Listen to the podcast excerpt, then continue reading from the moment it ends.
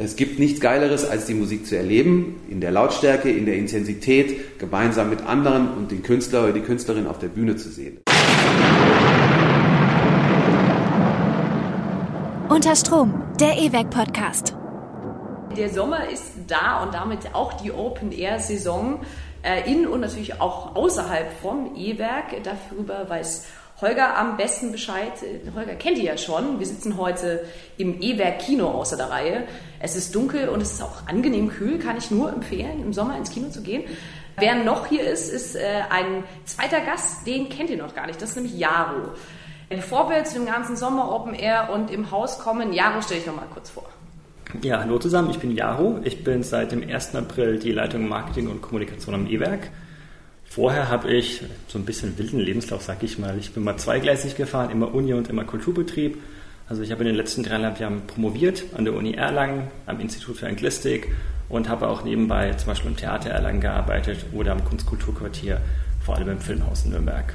Ah, okay. Dann bist du ja auch äh, rumgekommen, aber trotzdem genau, hier in Franken genau, unterwegs. Genau, genau. Und wir nehmen ja nur promovierte Leute bei uns im Haus, deswegen äh, war Jaro, haben wir den auch genommen. Bist du auch promoviert? Ja, ja natürlich, klar. Ich bin promovierter äh, Konzertveranstalter. Wir haben ja auch ähm, promovierte äh, Musik. Ich weiß nicht, ob er das jetzt auf der Aufnahme hört. Es äh, dumpst ein bisschen im Hintergrund, das nämlich weil Togotronic gerade übt, ne? Oder sich Genau, wir machen gerade Soundcheck. Ja. Ja, und damit sind wir schon drin. Herzlich willkommen äh, zur sommerlichen Ausgabe von Unterstrom. Ich bin Lea und wir sprechen heute natürlich über den Sommer, übers Open Air, aber natürlich auch über Jaros Arbeitsbereich, der, ja, man sieht ihn überall, Plakate, Werbung, Dinge, aber äh, man nimmt vielleicht auch gar nicht so wahr, dass da auch Leute hinterstecken. Also du trittst ja nicht so als Person irgendwie. Nee, nee, nee. In, in der Regel nicht, nein.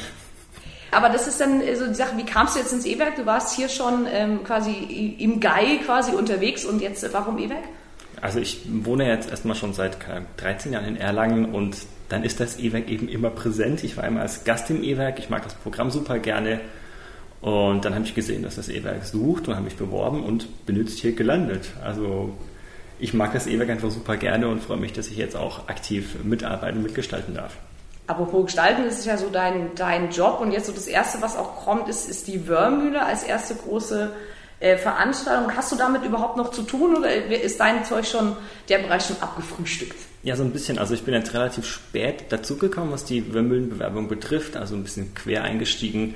Aber so ein paar Ausläufer mache ich jetzt noch mit. Ich habe jetzt zum Beispiel Medienpartnerschaft angeleiert und jetzt die Printsachen, die jetzt noch zu tun sind, äh, habe ich jetzt eben auch zusammen mit meiner Grafikerin, mit der Anja noch gemacht. Aber der Großteil von der Wörmühlenbewerbung ist eigentlich schon soweit im Kasten und geplant. Und ähm, genau, ich denke mal, ich werde dann während des Festivals dann mit am meisten machen, denke ich mal. Also das Dokumentieren, zusammen mit der Lorena dann überlegen, was posten wir auf Social Media.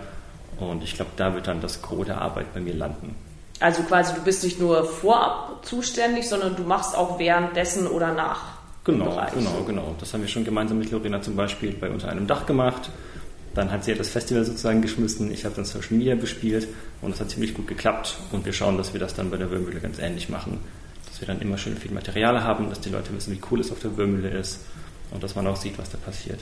Ja, das kann man dann währenddessen und danach auch sehen, aber jetzt ist ja noch Vorbereitung. Holger, wie läuft es gerade? Stressig? Ja, es geht. Also wir haben halt gerade im Moment auch so ein bisschen im Vorbereitungsteam äh, Corona-Ausfälle, also Corona-bedingte Ausfälle. Das, dadurch werden manche Sachen halt äh, einfach ein bisschen stressiger und es ist natürlich auch ein Stück weit in der Natur der Dinge. Äh, wir wissen, wir arbeiten da ein Jahr lang drauf hin, aber es läuft dann immer darauf hinaus, die letzten zwei Wochen davor ist halt, es ist nicht Chaos, auf keinen Fall. Es ist schon alles sehr, sehr gut strukturiert und organisiert und es gibt klare Abläufe, aber ja, es ist dann halt doch immer viel auf die letzte Minute. Deswegen, ja, es wird jetzt gerade ein bisschen anspruchsvoller. Seid ihr schon am Aufbauen gerade oder geht das erst los? Nee, das geht erst los. Das fängt äh, an dem Freitag davor an. Also wir bauen insgesamt vier Tage lang auf, kann man sagen. So, ähm, da ist natürlich auch mal ein bisschen Puffer mit eingebaut, weil man will ja irgendwie äh, da eine gewisse Luft irgendwie mal auch haben und nochmal durchatmen, bevor dann die erste Produktion irgendwie vorgefahren kommt. Ja, und habt ihr sowas persönlich, wo ihr sagt, auf das Konzert habe ich richtig Bock, so, wo ich sage, das will ich mir auf jeden Fall geben? Ja, definitiv. Also ich freue mich super auf Von wegen Lisbeth, weil ich die Texte super ulkig finde und ich mag diese ganze Retro-Ästhetik. Die haben auch total coole Videos. Also Wanda ist ja auch irgendwie so ein Urgestein, da habe ich auch total Bock drauf.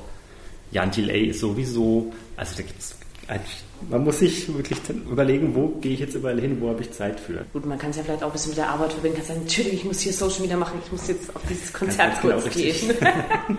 ja, ich könnte gar nicht sagen, was jetzt so, würde jetzt gar nicht so richtig rauspicken können. Ich glaube, für mich ist das Highlight, dass wir jetzt endlich auf die Wörmühle kommen. Ja, es ist das erste Mal. Ne? Also genau, also ich denke, wir hatten ja dieses, dieses kleine äh, Pop-up Open Air damals unter Corona äh, wann war das eigentlich? 2020, ja, ne? Genau, ja. ja. So, ähm, das hat sich auch schon ganz toll angefühlt da, aber das war natürlich sehr klein und mhm. bestuhlt und irgendwie 250 Gäste.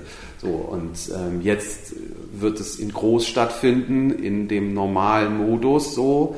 Und wir werden da über 2000 Menschen irgendwie bei, mit Jan Delay erleben und äh, zum Beispiel, und es wird ausverkauft sein und es ist halt richtig Bam. Und das ist natürlich etwas, was wir kennen, grundsätzlich so, aber wir kennen es ja nicht auf dieser Wiese, so mit das allem, stimmt. was da so drumherum ist. Und deswegen ist es natürlich super spannend und ich bin einfach schon auch sehr aufgeregt und denke mir, ja, äh, endlich sind wir da, wo wir hin wollten, nach diesen ganzen Widrigkeiten und es war jetzt schon ein sehr ungewöhnlicher, langer Weg dahin. Ich denke, wir haben auch einfach insgesamt hat die Stadt Erlangen da ja einfach auch einen tollen Ort jetzt geschaffen, dass das einfach auch so nochmal erschlossen wurde. Ja.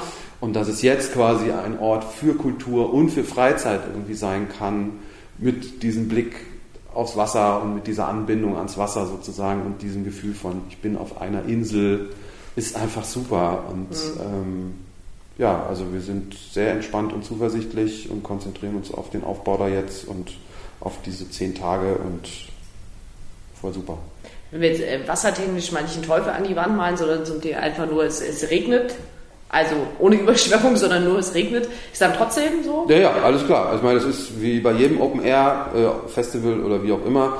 Regen ist natürlich immer doof, aber äh, alles spielt, alles funktioniert und wenn die Band gut ist, stört auch kein Regen. Das stimmt, das stimmt. Was man natürlich auch braucht neben äh, fantastischen Bands und einer super Location ist leibliches Wohl so. Äh, was kann man denn da so erwarten? Also wir haben, äh, ich glaube, es sind zwei Foodtrucks da, die auch veganes und vegetarisches Angebot irgendwie haben. Wir haben, den, wir haben den klassischen Grillstand am Start mit fränkischen Bratwürsten, hier regional und so. Also es gibt auf jeden Fall für jeden Menschen gut was zu essen und gut zu trinken sowieso. Habt ihr so gesagt, okay, das ist mein Open Air Food. Es gibt ja sowas wie Schwimmbad Pommes. Das ist ja so ein Essen. Gibt es auch Open Air Essen, wo ihr sagt, das ist ähm, ja, Pommes, oder? Oder P und P. Ich, ich hätte auch Pommes. spontan Pommes gesagt, tatsächlich. Ja. Rot-Weiß oder nur Rot oder nur Weiß? Rot-Weiß. Rot-Weiß. Beste bei der Welten. Ganz klar. Für Veranstaltungen aller Art muss ja äh, Werbung gemacht werden. Und da kommst ja du ins Spiel, Jero. Was gehört denn alles zu diesem Aufgabenbereich Marketing und, und, so? Also du hast schon gesagt, du arbeitest mit der Grafikerin zusammen, mhm, aber genau. was ist so, worum kümmerst du dich? Grundgültiger Frage lieber, worum ich mich nicht kümmere. Ums Programm, weil das macht Holger. Stimmt, das macht der Holger, ja. Also, also das ist total weitläufig. Also das ist einmal zum Beispiel die ganz klassische Pressearbeit, dass man mit PressevertreterInnen in Kontakt ist, denen Infos zuliefert, Fragen beantwortet, äh, schaut dann schaut, dass dann immer jemand irgendwie bei den Veranstaltungen ist oder dass es einen Vorbericht oder einen Nachbericht gibt dass wir dann auch in der Zeitung beispielsweise Anzeigen schalten, damit die Leute dann auch wirklich mitbekommen, dass bei uns irgendwas los ist. Mhm.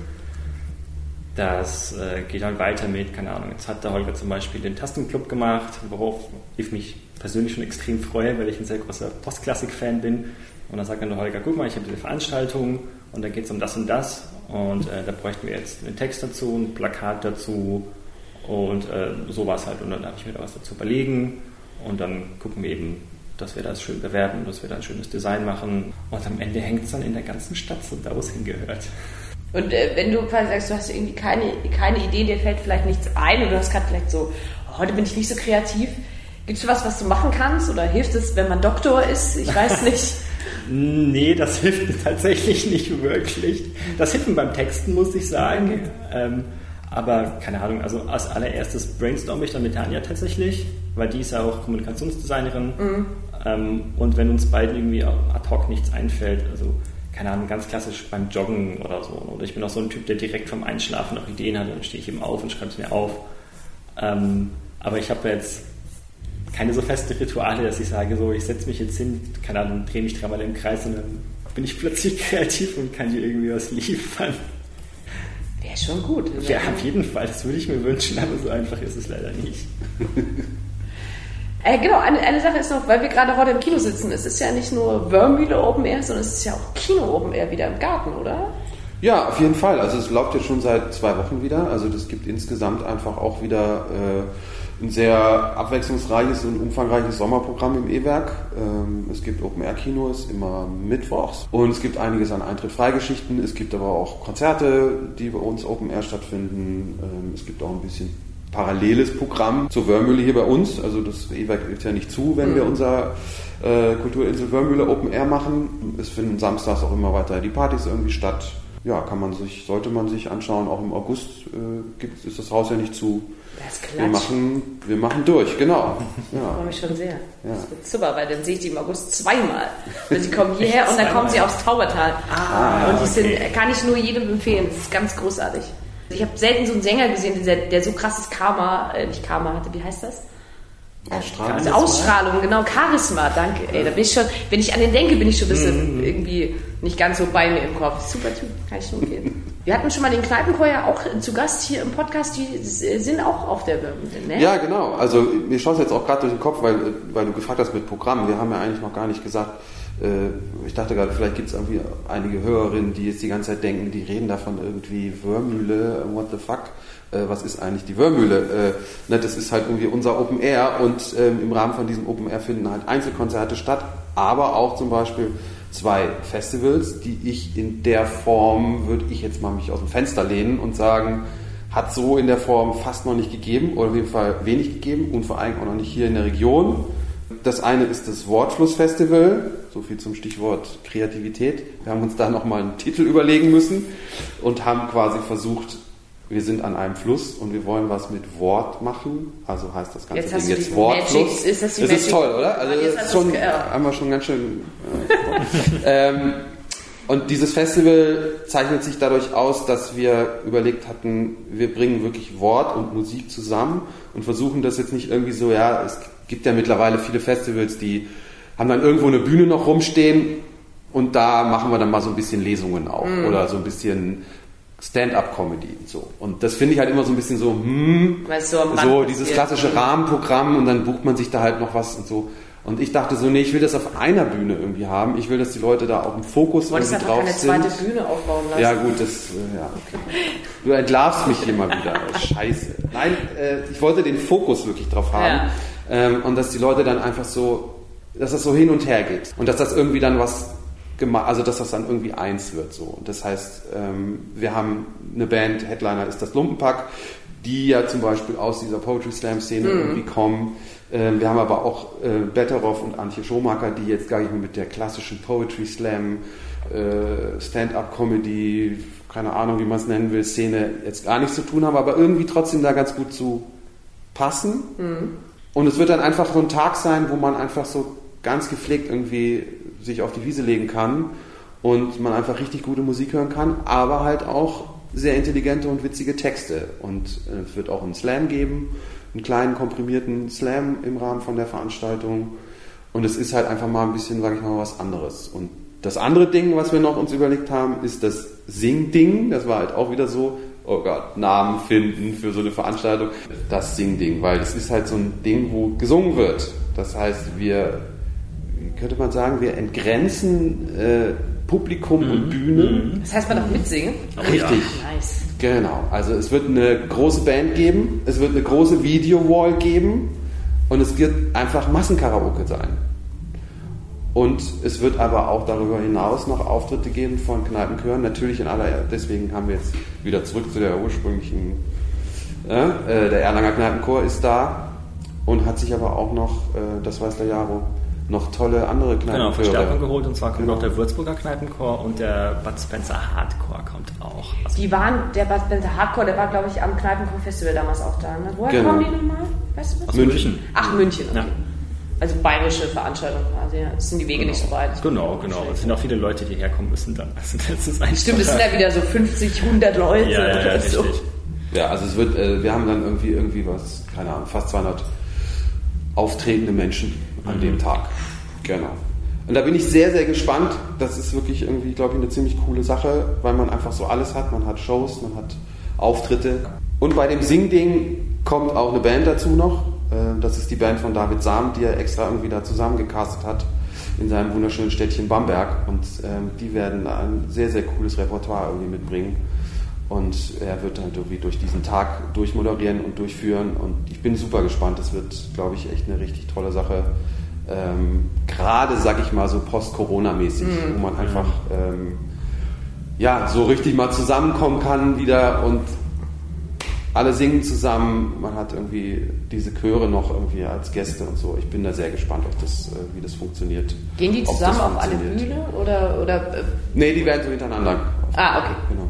Ja, auf eine so passen nicht drauf. Ist zwar schon eine große Bühne, die wir haben, aber passen nicht drauf. Ja. Und irgendwann ist auch die Auslast eine, die äh, Last einer Bühne erreicht und dann bricht die zusammen. Nee, also genau. Ja, ähm, ja, Post-Covid ist ja leider immer noch so ein Thema auch. Also die jüngste Meldung, die mir aufgefallen ist, ist, dass sie das Puls Open Air ganz kurzfristig Freitag irgendwie davor absagen mussten, weil sie nicht genug Security-Personal gekriegt haben und auch für andere ist es teilweise problematisch so mit Personal, nicht nur Security, auch TechnikerInnen und, und Barpersonal, aber auch Equipment ranzukriegen, was sich ja alles irgendwie doppelt. Ihr habt da jetzt aktuell aber noch nicht irgendwie so die Probleme. Doch, wir haben auf jeden Fall auch massive Probleme gehabt und haben sie ja. auch immer noch. Also es gab jetzt, glaube ich, auch schon zwei Tage waren es mittlerweile, wo wir das Haus nicht aufsperren konnten aufgrund von Personalmangel. Ach, ähm, und ja, es ist auf jeden Fall, sage ich mal, das beherrschende Thema in der Kultur- und Konzertbranche im Moment. Das ist einfach auch der, der, klassische Fachkräftemangel. Das heißt, es gibt Leute, die während Covid sich aus dem Beruf, aus dem Berufsfeld verabschiedet mhm. haben, notgedrungen zum ja. Teil, vielleicht aber auch sich irgendwann gedacht haben, hm, vielleicht will ich auch nicht wieder zurück.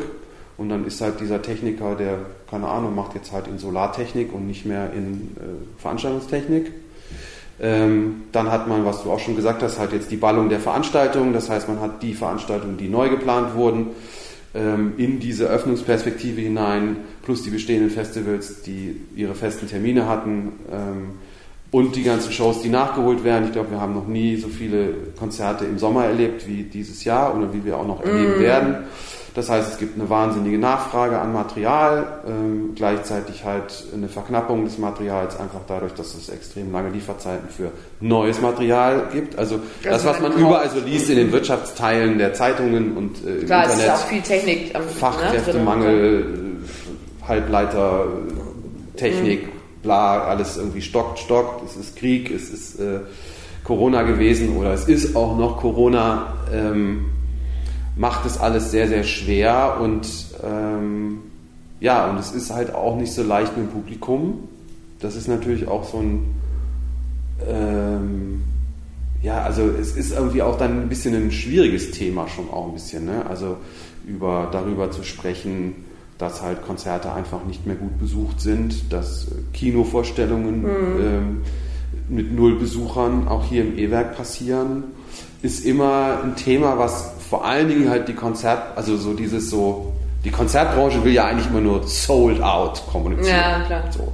Das heißt, auch wir kommunizieren sehr ungern, ja, äh, wir müssen das Haus zumachen oder wir haben Probleme und hey, liebes Publikum, kauft doch wieder Konzertkarten. Das ist halt so, mhm. äh, weil, hallo, äh, wir können ja niemanden zwingen und irgendwie entweder sind, also entweder die Leute wollen halt oder sie wollen halt nicht. Ne, so. Ja, oder sie können halt auch nicht. Das ist halt auch so der Punkt, ne, bei welchen Sachen, wenn du, wenn du die Gürtel enger schnallen musst, ähm, auf was verzichtest du? Auf den, auf den Freizeitspaß in Anführungszeichen, ja? Wo du sagst, da musst du extra Geld ausgeben, das ist ja auch nochmal ein Punkt, der dazu kommt. Ja, wobei ich dann teilweise auch wieder ganz andere Erfahrungen gemacht haben. Also wir haben zum Beispiel jetzt alle auch gesehen, dass die Berg, die heilige Bergkirche war in Erlangen halt total explodiert ist, also bei ja. uns auf jeden Fall auch. Ja. Ähm, wir hatten krasse ähm, After-Berg-Partys hier im mhm. Haus, wo wir aber auch so wieder das Problem hatten, dass wir die Leute, die wir hätten reinlassen können, nicht reinlassen konnten, weil wir nicht genug Leute hinter den Tresen hatten. Und so, äh, weil wir einfach da auch Schwierigkeiten hatten, uns aufzustellen. Mhm. Ähm, wir haben quasi, so wie, so wie wir, die ganze Branche hat die Wiederöffnungsperspektive und die Wiederöffnung herbeigesehnt. und hat es gab sicherlich Leute, die auch schon gesagt haben, wir werden dann Schwierigkeiten haben in, der, in diesen Wiedereröffnungen. Aber das, was sich jetzt darstellt, wo einfach auch klar wird, okay, dieses Problem mit Fachkräftemangel, Personal, ähm, dass das Publikum wiederkommt, die Explosion der Kosten, ähm, weil alles wird teurer. Wenn, ja, jetzt, wenn so eine Band wie Tokotronic heute Abend zum Beispiel, wenn die stehen hier mit einem Nightliner vor der Tür, dieser Nightliner tankt Diesel, das mhm. ist jetzt teurer. Dieser Nightliner kostet jetzt mehr als vor zwei Jahren. Der Busfahrer wird besser bezahlt als vor zwei Jahren. Also zahlen die 30, 40 Prozent mehr für dieses Gefährt mhm. als vor zwei Jahren. Aber sie können jetzt auch nicht sagen, das Ticket kostet jetzt dann 40 Euro. Mhm. Also das ist ja auch so eine Schere, die jetzt so ein bisschen auseinandergeht, gerade bei diesen nachgeholten Konzerten, ja. wo wir irgendwie jetzt quasi ein Konzert nachgeholt haben, was vor zwei Jahren hätte stattgefunden, zu einem Eintrittspreis, der vor zwei Jahren völlig okay war, den wir aber jetzt dann mit den Produktionskosten, die wir heute dann hatten, hm. eigentlich gar nicht mehr gedeckelt kriegen. Das, das, Ticket hätte irgendwie locker fünf oder acht Euro teurer sein müssen. Und das ist natürlich ganz vor allen Dingen ein Problem für ein soziokulturelles Zentrum wie das E-Werk, weil wir wollen ja niederschwellig bleiben. Wir wollen ja eigentlich nicht dass das Bier hier irgendwie 5 Euro die halbe kostet und so eine Band wie Tokotronic hier für 50 Euro Eintritt mm. spielt, sondern wir wollen ja eigentlich so günstig wie, also niederschwellig wie möglich sein. Ja. Wir wollen, dass die Leute irgendwie, ja, dass sie hier kommen können und, es, und Kultur kein Luxusgut wird. Und das ist halt im Moment so ein bisschen so eine Tendenz, dass es sein könnte, dass das aber halt immer mehr in diese Richtung geht, dass die Festivals immer teurer werden, dass die Konzerttickets immer teurer werden, wo dann irgendwann die Leute sagen, ja, äh, das ist ja jetzt eigentlich schon Luxus, dann kann ich vielleicht nur noch dreimal im Jahr auf ein Konzert gehen oder viermal im Jahr lasse ich mir so ein Konzert raus. Ne? Und das wird auch wieder Konsequenzen haben. Deswegen gibt es so, so Aussagen mittlerweile in der Branche, die sagen, also sehr, mal davon ausgehend, dass es Corona nicht wieder reinhaut mhm. und irgendwas unmöglich macht für die Branche oder auch für das Kulturzentrum E-Werk, werden wir uns bis 2024 werden wir brauchen, um uns wieder richtig zurückzuregulieren. Und das ist schon eine lange Zeit. Mhm. Ähm, und da muss man gucken, wie das auch wirtschaftlich, weil es geht ja dann immer am Ende des Tages leider auch viel um Geld, ähm, wie sich das alles reguliert. Ja. Und wie kommt denn dann so ein Ticketpreis zustande? Also klar, ihr habt jetzt hier im Haus gibt es ja Kino und es gibt Konzerte und es gibt natürlich auch noch die Gastro und so, aber wenn man sich jetzt überlegt, wie setzt sich so ein Ticketpreis normalerweise zusammen? Also was, was kommt da alles mit rein? Ja, also als allererstes, ähm, das ist, finde ich, auch immer ziemlich wichtig, ähm, dass das bei den Leuten irgendwie ankommt. Deswegen ist es toll, wenn du noch mal nachfragst. Also als allererstes muss man registrieren, dass an so einem Ticket Ticketsysteme mitverdienen. Also sowas wie Eventim. Genau, sowas wie Eventim oder auch Reservix ist unser Ticketpartner mhm. und so. Und das ist auch bis zu einem gewissen Punkt völlig legitim, weil die natürlich auch eine Leistung erbringen. Und das ist halt einfach so, dass da quasi, äh, angenommen, ich kalkuliere jetzt mit einem Eintrittspreis von 20 Euro und ich will das eigentlich für 20 Euro verkaufen, dann stellen wir das in dieses, diese Systeme ein und dann kommen halt Gebühren dazu. Und mhm. schwuppdiwupp kostet das Ticket dann zum Beispiel 24 Euro. So. Ähm, das heißt, die Leute müssten eigentlich schon mal grundsätzlich so ein bisschen mitdenken oder wenn sie sich dafür interessieren, also okay, ein Teil meines Ticketpreises kommt gar nicht beim Veranstalter und auch nicht bei der Band an. Und das ist quasi die sondern, Infrastruktur, die sondern, man verkauft. Genau, es ist halt ein Ticketanbieter, den halt die Veranstalter einschalten müssen, weil jeder kauft sein Ticket im Internet und so weiter und mhm. der Veranstalter oder die Veranstalterin kann kein eigenes Ticketsystem aufrechterhalten. Das funktioniert einfach nicht.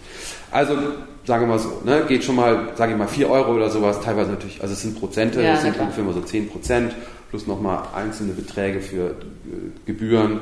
Ähm, das können auch mal 10, 20 Euro werden insgesamt dann bei einem Ticket, mhm. ne, so im Verhältnis zum, ja. zum Preis.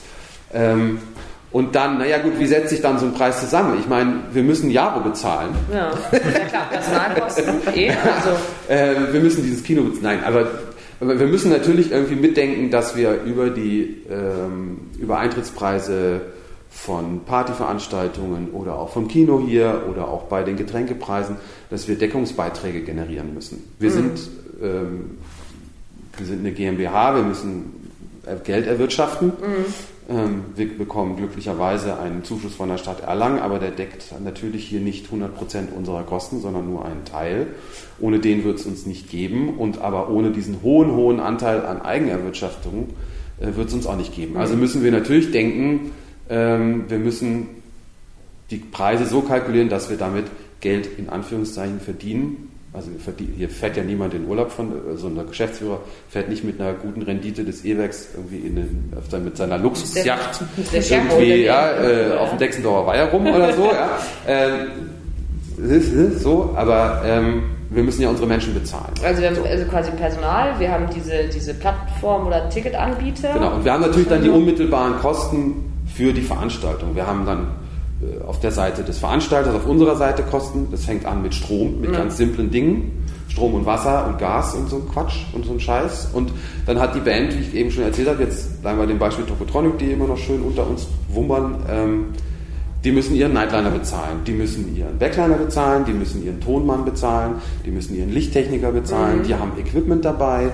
da geht eine Gitarre kaputt, äh, ganz, ganz viele Dinge, die grundsätzlich erstmal sofort zugreifen mhm. und auch zugreifen müssen.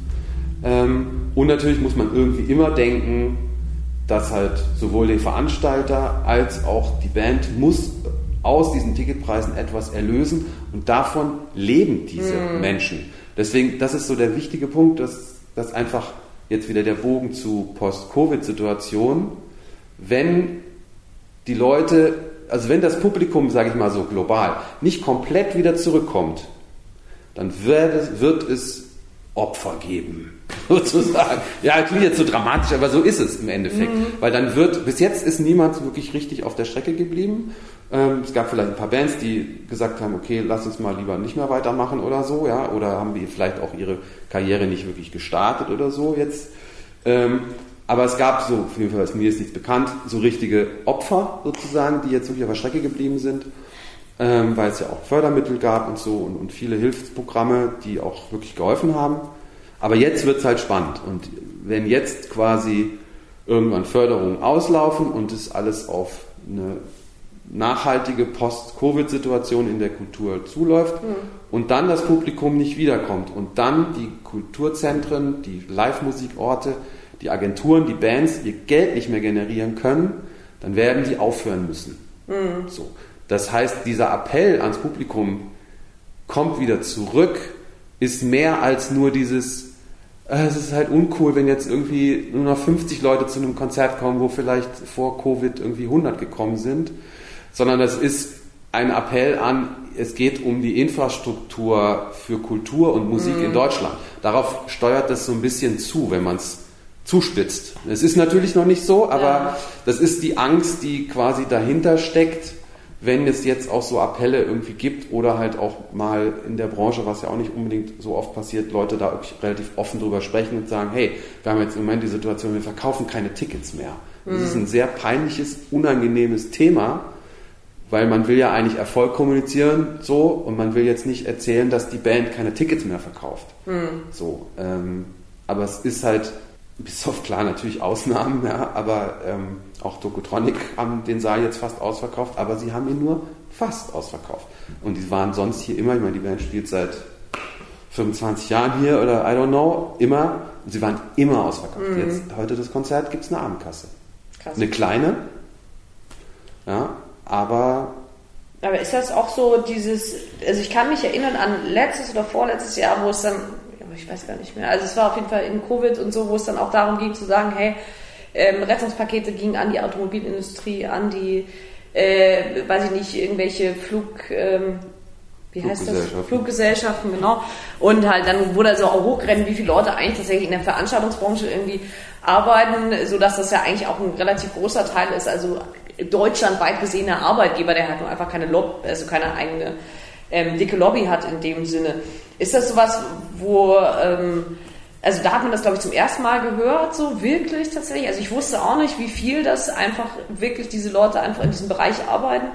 Ähm, ist das jetzt wieder so, dass man sagt, okay, da wird auch eher auch äh, diese Richtung kommuniziert, dass man sagt, okay, ähm, es geht jetzt da und darum oder also ich, mm. muss, vielleicht muss ich diesen Gedanken nochmal in einen richtigen Satz packen, damit das irgendwie schlau, damit ihr wisst, was ich meine ja, dass man quasi diese Branche so als ein äh, großes Ding sieht und jetzt auch äh, die, die Kommunikation ja auch eine andere geworden ist. Also ich habe das vorher noch nie, noch nicht auf dem Schirm gehabt, dass quasi auch so als, als ein geschlossenes Ding sagt, okay, unsere Branche ist ein großer Arbeitgeber in Deutschland, wir haben viele Sachen und wir haben aber jetzt auch diese Probleme und wir brauchen weiter immer noch so ein bisschen Förderung, damit wir das auch auffangen können. Du hast vorhin gesagt, ähm, wenn es gut läuft, 2024 haben wir uns erholt und das ist ja halt noch in zwei Jahren, so was jetzt auch kein, kein Klacks ist. So wie, ja.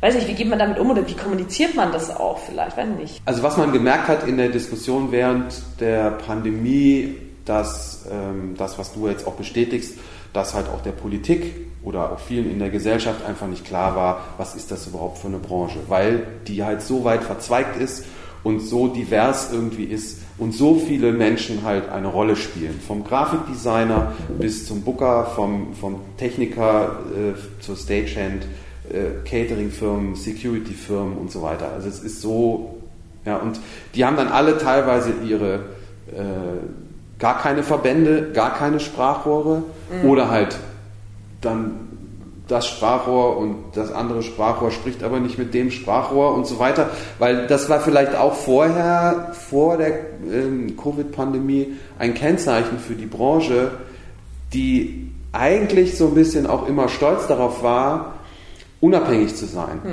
und auch da kein Geschiss drum gemacht hat. Die haben sich nicht damit befasst, dass sie jetzt irgendwie einen tollen Verband brauchen und irgendwelche Lobbyarbeit. Es wurde schon auch gemacht, ja, hat sich auch schon vieles angedeutet und vieles wurde gemacht. Aber als ich quasi, also was weiß ich, vor 20 Jahren oder so, da hat die Branche einfach nur, ja geil, lass uns Konzerte machen und go. Und mhm. lass uns irgendwie ein Kulturzentrum aufziehen und lass uns halt machen.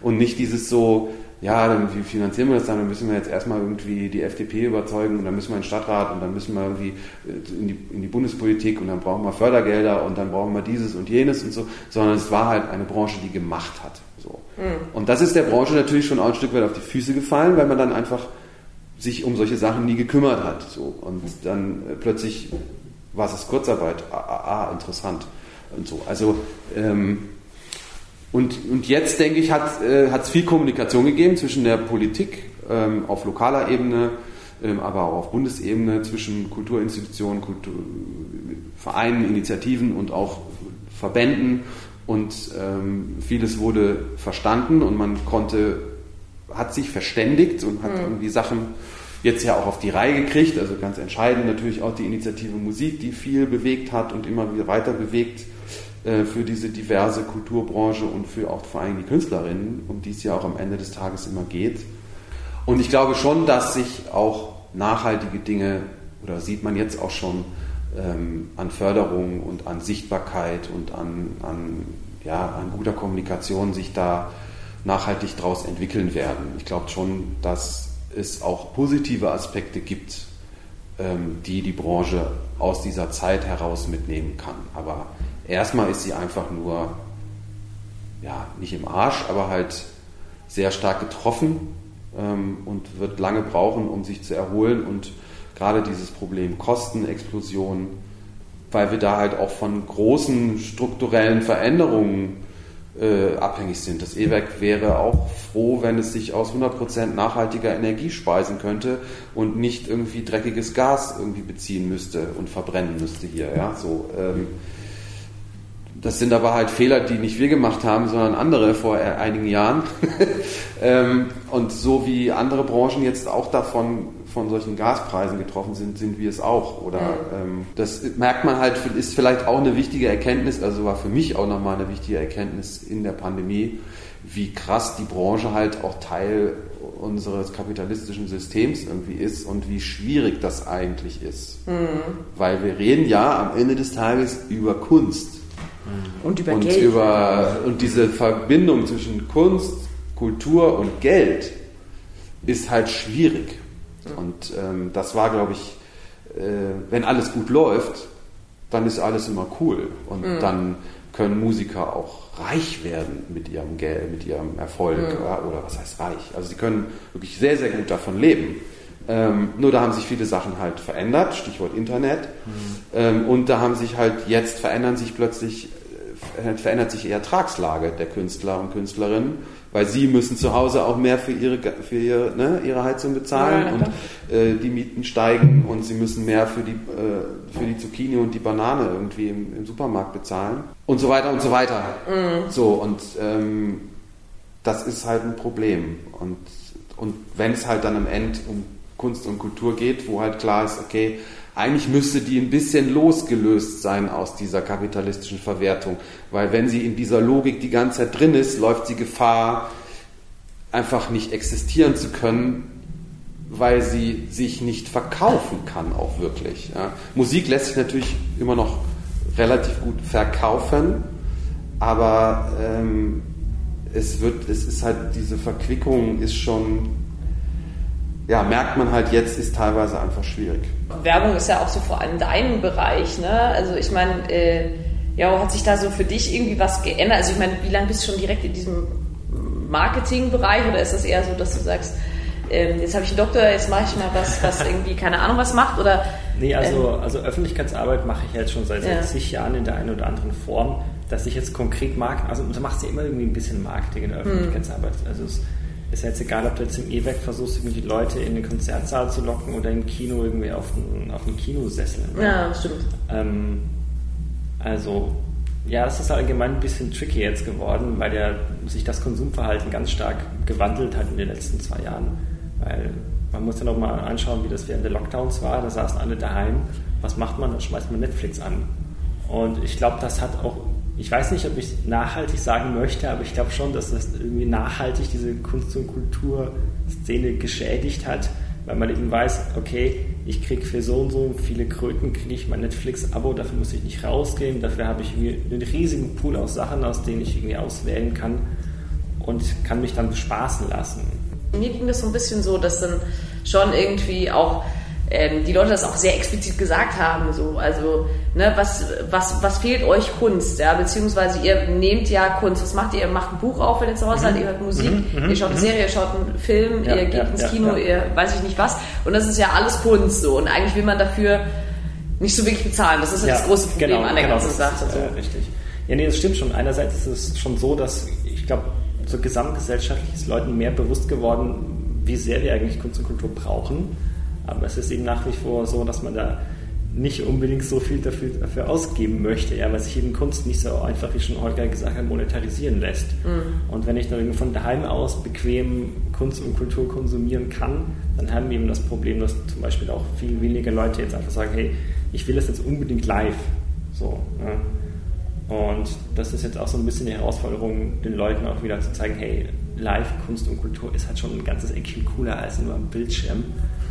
Ähm, ja, und jetzt muss man einfach gucken, dass wir die Leute wieder zurückkriegen und eben auch ja, dieses, dieses Erlebnis irgendwie mit vermarkten, so blöd, wenn das jetzt auch klingt, wenn ich das so sage, aber das hast du daheim halt nicht. Ne? Oder meinetwegen, wenn du dich mit fünf FreundInnen ins Wohnzimmer setzt und einen Film anschmeißt oder einen Konzertmitschnitt anschaust. Das ist dann absolut nicht das Gleiche. Ähm, aber ja, müssen wir mal gucken, wie das dann so wird. Ja, am Ende des Tages werden es die Konsumentinnen entscheiden. Ja, ich bin ja, ja immer noch. Ich, vielleicht haben wir jetzt einfach nur so eine Lücke, weil es gibt ja jetzt theoretisch irgendwie Jugendliche zum Beispiel, die halt in ihrer Zeit, also in diesen zwei scheiß Jahren, mhm. wo sie zu Hause in fucking Homeschooling irgendwie gesessen sind und so, haben sie ja all das nicht erleben können, was jetzt normalerweise halt irgendwie so, keine Ahnung, 16-, 17-Jährige so erstes Konzert, mhm. erstes Mal Fan sein, mhm. so. Und ich habe das jetzt auch bei meiner Tochter gesehen, die halt auch jetzt mit 14, 15 halt quasi im Lockdown saß, so. Und die jetzt halt auf ihre ersten zwei Konzerte gegangen sind. Und ich fand es so beruhigend, weil sie ist so ausgerastet. und ich dachte so, yes, yes, yes, yes, yes, komm, ich push dich. Wo ist das nächste Konzert, wo du hingehen willst? Ja, ich will zu von wegen Lisbeth. Ja, genau, auf der Wörmühle. Sie, ja, Strike. Und ich denke mir, ja, super, es, ist, es funktioniert. Mhm. Also es ist, es ist einfach, es war für mich auch, also das ist einfach das Geilste in Pubertät ähm, oder in diesem Heranwachsen, ähm, sich mit Musik, also auf Musik aufzuschlagen. So. Und das, ich glaube, das bleibt. Das, und es gibt nichts Geileres, als die Musik zu erleben, in der Lautstärke, in der Intensität, gemeinsam mit anderen und den Künstler oder die Künstlerin auf der Bühne zu sehen. Sorry, keine Diskussion. Mhm. Ähm, ja. Nur es fehlt halt jetzt quasi, wir haben jetzt vielleicht einfach jetzt quasi da diese Lücke. Mhm. Und deswegen dauert es jetzt einfach mhm. nur. Wir müssen jetzt eigentlich quasi immer nur Yoga machen morgens und uns entspannen und sagen, alles wird gut. Alles wird gut, liebe Konzertbranche. Beruhigt euch. Ja, die Kosten sind scheiße im Moment. Das müssen wir irgendwie gehandelt kriegen und wir müssen irgendwie dabei bleiben, alle in einem, bei diesem, dieses, wir sitzen alle in einem Boot-Feeling, mhm. was jetzt teilweise schon wieder so ein bisschen bröckelt, so in meiner Wahrnehmung. Das muss eigentlich unbedingt gehalten werden, dass man sich gemeinsam auf Eintrittspreise einigt, gemeinsam auf Produktionskosten und Rahmenbedingungen und nicht irgendwie diktier und gegenseitig irgendwie äh, äh, äh, sondern dass man das irgendwie versucht, irgendwie im Griff zu halten, weil das Erlebnis, was die Leute haben wollen, dieses, diese Konzerte, die dürfen, oder auch ein Kinobesuch, die dürfen kein Luxusgut werden. Das ist fatal, glaube ich, weil damit schneiden wir dann einen großen Teil unserer Gesellschaft ab und das ist richtig scheiße, weil ich will jetzt nicht unbedingt noch größer reden, aber Konzert Konzerte sind auch Bildung, finde ich. Also mhm. es geht ja, also jetzt nehmen wir wieder das schöne Beispiel, ein Stockwerk tiefer Tokotronic, die transportieren ja mehr als nur gute Songs, die sich gut anhören und juhu, coole Texte, lustig, sondern äh, oh, da ist ja was zwischen den Zeilen und da geht es echt um Auseinandersetzung und das macht was mit den Leuten und das kann einen nachhaltig beeinflussen in seinen in seiner politischen Haltung, äh, wie man mit der Welt und sich um die umgeht und so. Und deswegen ist das alles scheiße wichtig. Ähm, und wir brauchen einfach auch eine gute Zeit. Also auch Künstler, die keine großen Messages irgendwie rüberbringen, sondern vielleicht einfach nur eine gute Zeit irgendwie transportieren müssen. Auch das brauchen wir. Es gab jetzt auch, jetzt sofort auch wieder Phänomene, wo ich gesehen habe, also erstens nicht nur bei meiner Tochter, sondern auch zum Beispiel beim Unter einem Dach Festival. Oh ja. Ja, ich meine, es war der Hammer wie die Leute irgendwie kamen, die ausgerastet sind. Da waren einfach zwei Künstler, die ich zum Beispiel auch vorher so, so gar nicht wirklich auf dem Schirm hatte, Edwin Rosen und Mayberg, die einfach so völlig so durch die Decke, mitten in kurz, also quasi noch in Corona-Zeiten, gehen die so durch die Decke, verkaufen auch jetzt wieder Tickets, ähm, werden heiß, also jede Zeile konnte mitgesungen werden, alle waren irgendwie voll on fire und ich dachte so, hä, was habe ich denn jetzt schon wieder verpasst? Ich werde alt. Ähm, und es funktioniert alles noch, ist alles so wie immer. Also ruckzuck, da ist jemand Neues und die Leute docken an, der ist total cool, ist total überzeugend, hat gute, also bumm, funktioniert. Also es gibt auch ganz viel Positives, es gibt nicht nur Negatives äh, zu berichten, ähm, aber es, ja, es bleibt halt angespannt und spannend. Ja, ansonsten äh, sage ich vielen Dank. Es war sehr angenehm hier im Kino, also erstaunlich. Ja. Ich dachte echt, das ist hier jetzt super warm, aber nein. Ja. Und so, man konnte so ein bisschen Togotronic hören, das finde ich auch ganz nett. Genau, Schön. können wir jetzt noch runtergehen und richtig zuhören noch. Die spielen immer noch. Langer Soundcheck. Ja, und ansonsten, ich meine, Jaros Werke seht ihr dann entweder im Internet oder auf Plakaten. Wohl oder übel, ja. und wir sehen uns alle auf der Hörmühle. Juhu. Yay. Cool.